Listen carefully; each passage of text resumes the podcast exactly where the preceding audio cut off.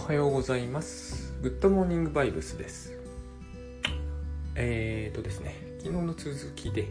あの、最後まで未だにグッドバイブスで解決できてない問題があって、えーお金の心配をしてしまうという。当然するだろうって話も当然あると思いますが、そうではないんですよ、これが。えーとですね、時間が足りないってよく言うじゃないですか。でもうこれは散々言い続けていることですけど時間はなくならないんですよ。で時間が足りないというのは、えー2つ原因がありまして1つはですね、えー締め切りが迫ってるということをそういう表現で言い換えてるに過ぎないんです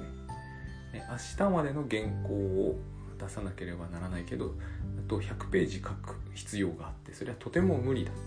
時間がない。でこの前の時間がないはですね、えー間に合わないと言っているんですよ。時間自体はあるんですね、えー例えばそうですね1分後に電車が出発しまだ家から出られない。うちから駅まではどうやっても10分はかかる。アウトですよね。これは9分足りないんですよ。それは間に合わない。時間自体はなくならないで大急ぎで駅に駆けつけた時には当然電車で出発しちゃってますがその瞬間に時間が消失する消滅するわけではなくて、えーやっぱりそこに、えー時間はあるわけですよね。ただ間に合わなかったけど電車には。でこれを詭弁だという言い方をする人もいると思うんだけど、えー、とこれはですね私ただ表現上の問題であって締め切りに間に合わないってことはありますよね当然。けれども私聞いていると時間がないと言ってる人の7割方締め切りに間に合わないということを意味してないですね、えー締め切り人によってはですね、えー私の知ってる人に5人はいるんですけどほぼ半分ぐらいに糸というべきか引きこもりというべき人々がいて、えー時間がないって言うんですよ。全員で締め切り迫ってる仕事って何か一つでもあのあったら言ってって言うとですね一つもない。これはつまり時間がないがこの人たちにとっては締め切りが迫ってるという意味ではないんですね。時間がないんですよ。締め切りは迫ってないわけですからね。締め切りがある仕事がないわけなのででそうするとこの心理って何なのかというとですね、え焦りがあるという意味なんです。つまり、えー時間がないというのは時間がないんではなく焦ってるんですね。例えばまあうん年を取る前にはっていう言い方をする。割とこれはね、えー今しがた仕事を持っていらっしゃらない方がおっしゃるんですけど年を取る前に何とかしたいっていう言い方なんですね。これはつまり、えー焦りを意味しているのであってタイムリミットについて本当は話してるわけではあの大きな意味ではタイムリミットかもしれませんけれども、え年を取る前に何とかっていうのはかなり漠然としているじゃないですか。でこの漠然としている感じっていうのは、えー焦ってる時によく出てくる感覚で必ずしもですね、えー具体的に何分足りないとか何日必要だっていう話とは全く関係ないんですね。で私は、えー見多分他人から見ると不毛かつ過酷でしかないと思うんですけどこういう人にもよくタスクシュートを進めるんですよ。なぜかというと必要なのはタイムマネジメントじゃないんですよね。えー、と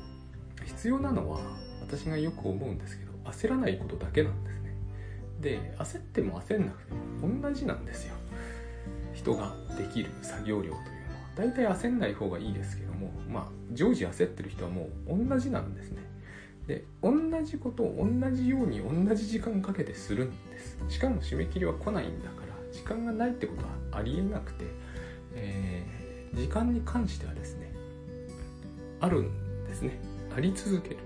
しかも永遠にある。で私たちは現実から一歩も外に出られないので現在から一歩も外に出られないと自分はよく思うんですがいつまでたっても現在にいるんですね。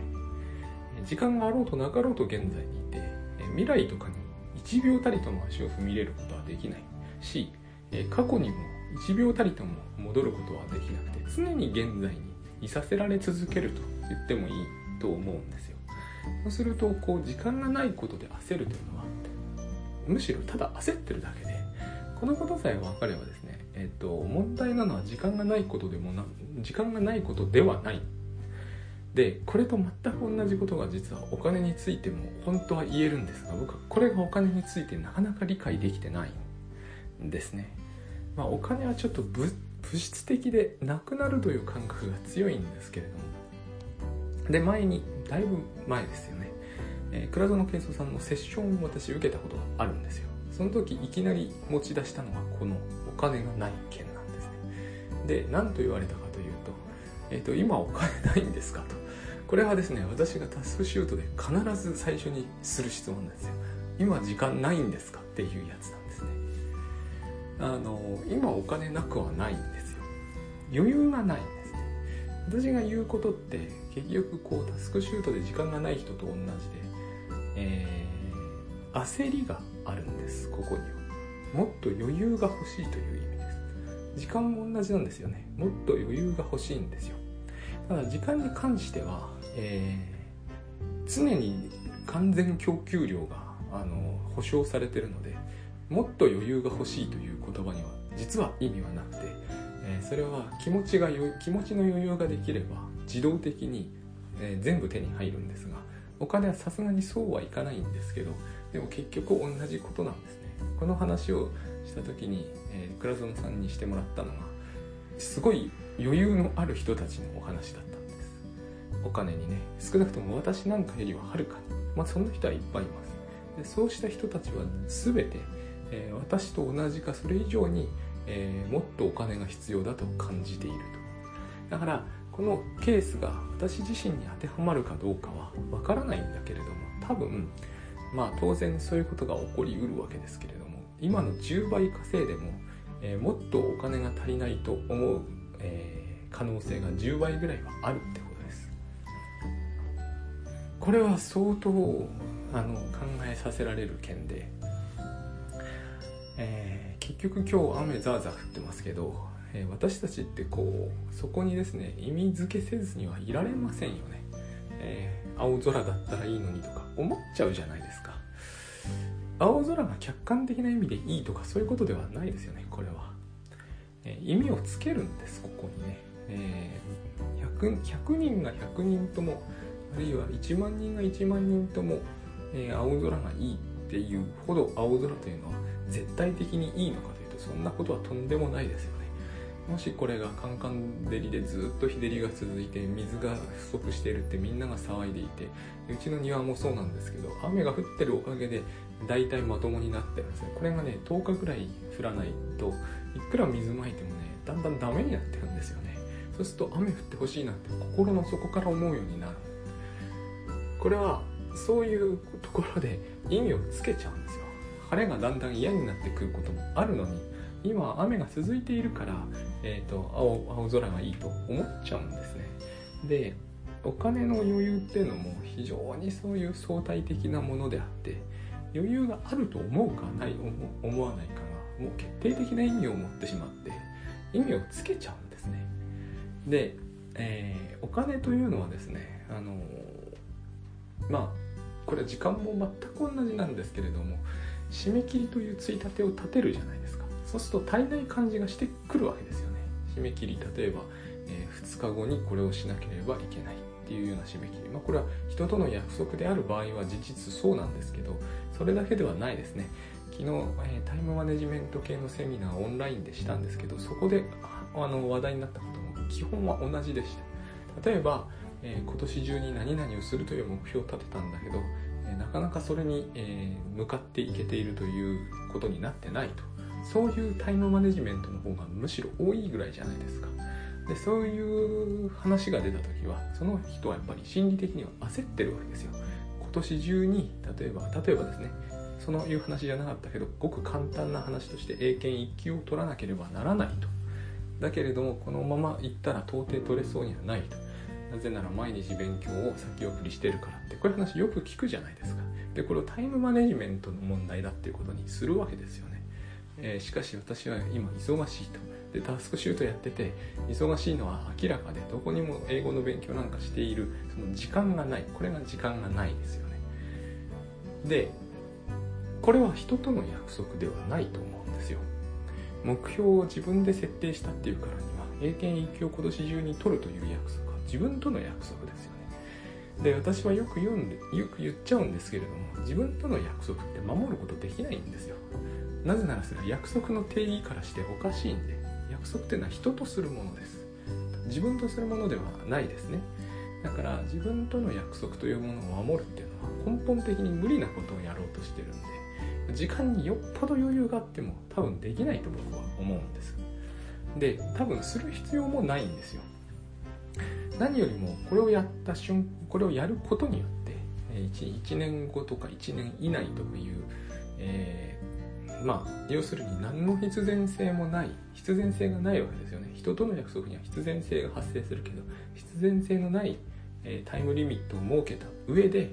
えー、現在の状況と照らし合わせると時間がないということになるわけですね。この時間がないは作り出された感覚でしかない。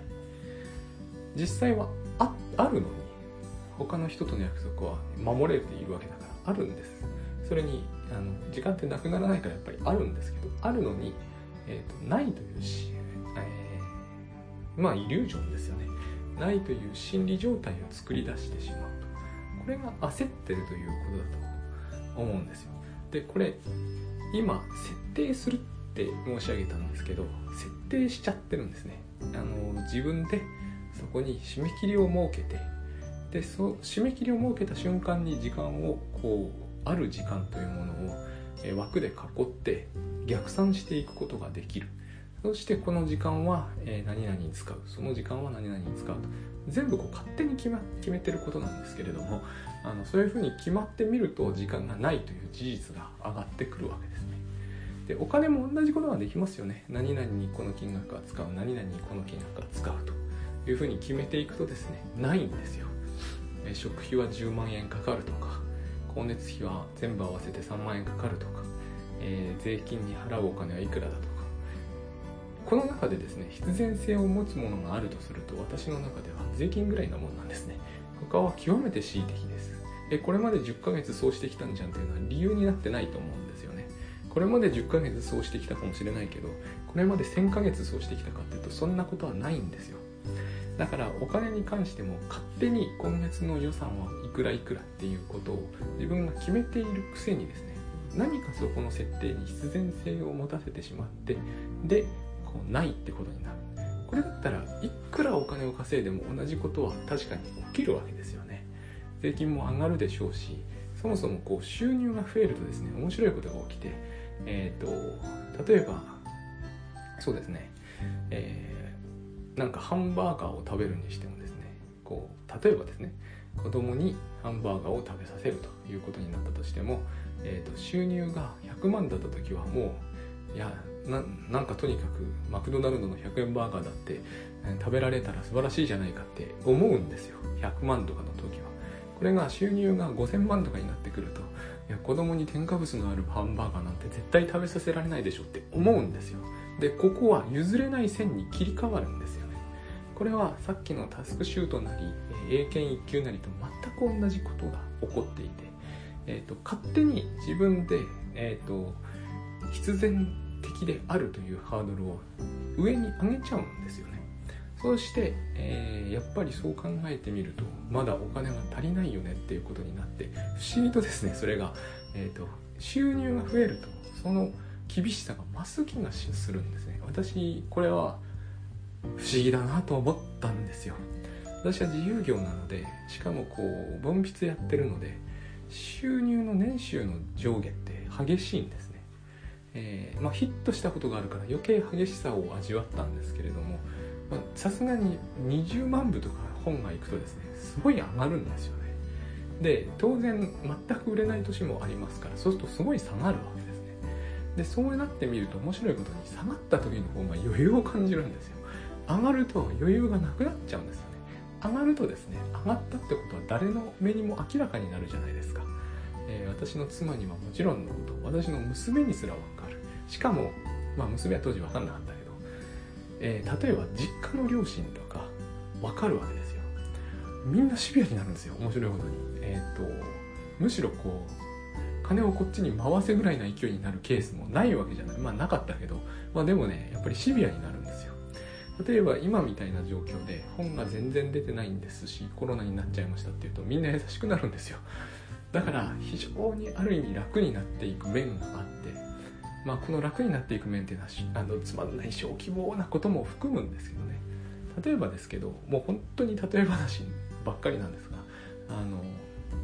こういう時になるとなんかいいお茶とかコーヒーとかくれるんですよ。あの使いかけのものも合わせてくれるんですよね。で僕が20万部ぐらい出ていた時にはなんかまあうち寺やってましたからね。極用しなさいとかって言われるわけですよ。こういうことがいちいち起こるんですよね。いろんなシーンで、まあ、今のは全部例え話ですけどもでも確かにこうどんどん出ていくようになるんだなって思った記憶があるんです。もちろん税金は高くなりますしね。自由業でこういそういうこう副収入的なまあ僕の場合分泌は副収入じゃないけども、えーと、いろんな所得が増えてくるとあの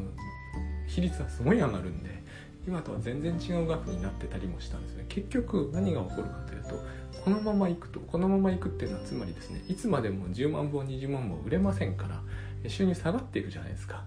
この支出のままだと,、えーと、すぐ足りなくなるなんて思うわけですよ。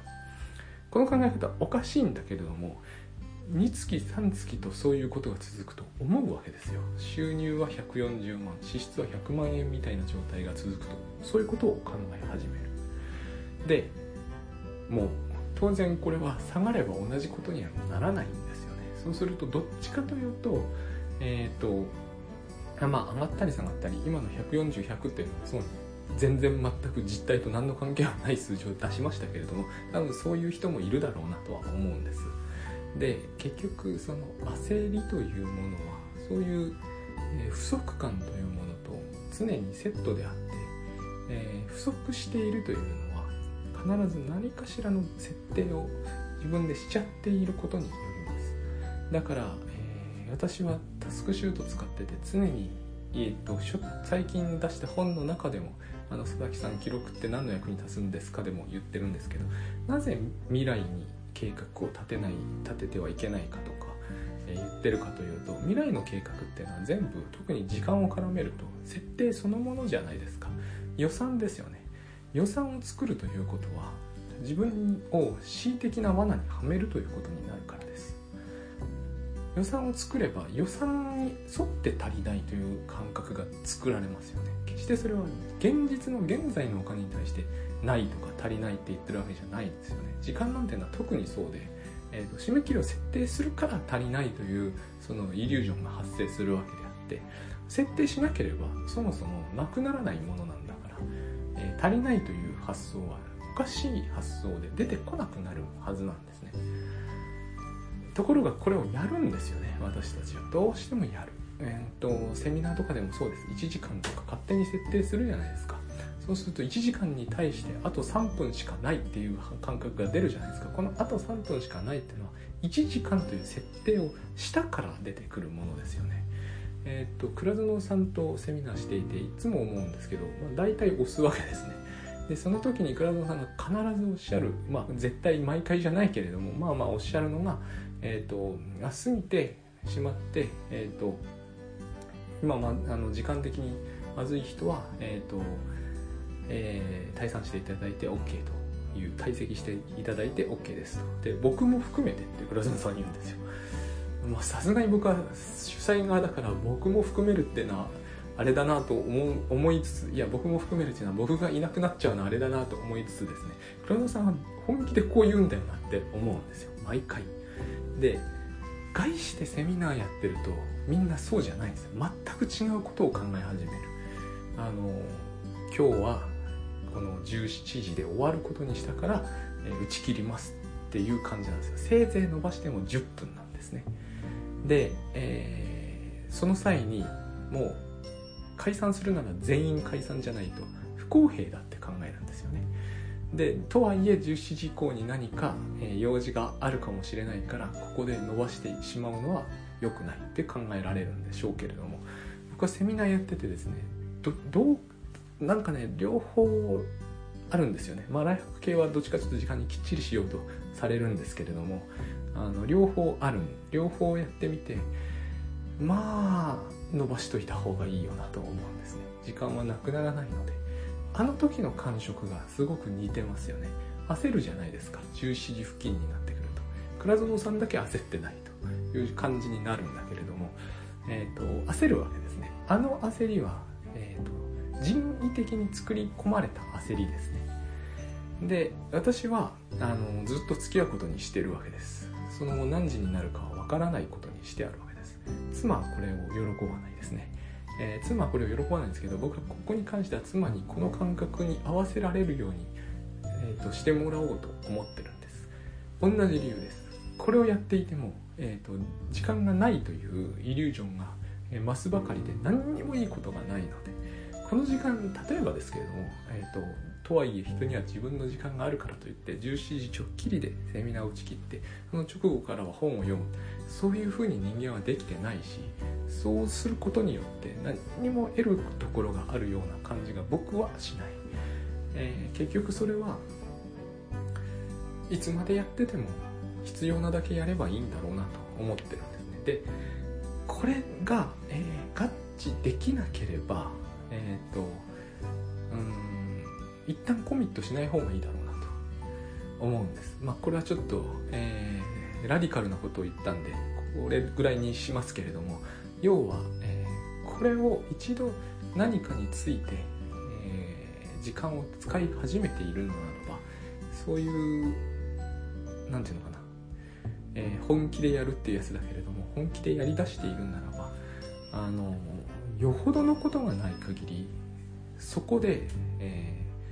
数字上の時間に自分の行動を合わせるのだけはやめた方がいいと思うんですよね。それはあまりにもその奇妙なんですよ。それはですねあのまるで校庭に線を引っ張ってこっからそっちに行ったら足がもげますっていうのを信じちゃってるようなぐらい変なんですよ。そのようなものは全くないのにそこに何かが本当にあると思い込み始めようとみんなでしかもそれをする。集団幻想っていう言い方ありますけど全くそういう印象を受けるんですね。でこれだけはやめようと思ってるんです。だから僕は、えー、妻はとは終わりの時間を約束しないしたとえどれほど妻が不機嫌になろうと構わないから、えーと、そこは、えーと、とことことん行くことに、まあ、してるんですよ。参加者の人が途中で退席するというのも自分の判断でできるはずだからいいと思うんですね。この辺もそうなんですけれども、えー、私たちはですねこの自分の判断でできるはずのことを大人なら当然できるはずのことを思うばかりすぎることによってえー、っとですね勝手に起こり始めるんですよね、えー、かあの自分でやることができるはずだと思うとかあるいは言われなければわからないとかいうことはあの当然そういう言い分はあるんだあると思うんです。だけれどもそれそれについてですね、えー、論争する理由にはならないと思うんですよ。あのそもそも私たちは他人のこうある意味、精神的ケアをしすぎてる気がします。あのこれはグッドバイブスやるようになってつくづく思ったんですけどあのおこ僕よく言ってたやつですよね。怒らせないと。で怒らせないという問題は結局あの怒られたくないからなんだけど怒らせればいいと最近は思うようになったんですよ、えー、恐れや不安を抱かないってところから来る一つの帰結なんですけれども怒らせればいいんだと。なぜなら僕は僕の感覚で動いているから。この今の倉園さんと一緒にやるセミナーもそうですけど、えー、17時に終わる予定だったのが18時半になりましたと。1時間半オーバーしましたと。で奥さんが食事の支度云々であるいは参加者の人が他の用事があって本当は他の人と同じように聞きたかったんだ。けど聞けなかったって怒ったら怒ればいいと思うんです。怒る権利はあるわけだから。でだけれどもこうこうこうこうこういう事情でこうなったんですという、えーと言い分は飲めるはずなんですよね。飲めない理由は多分何もないと思うんですよ。妻は妻で自分独自の判断であまだ終わんないんだなと思っ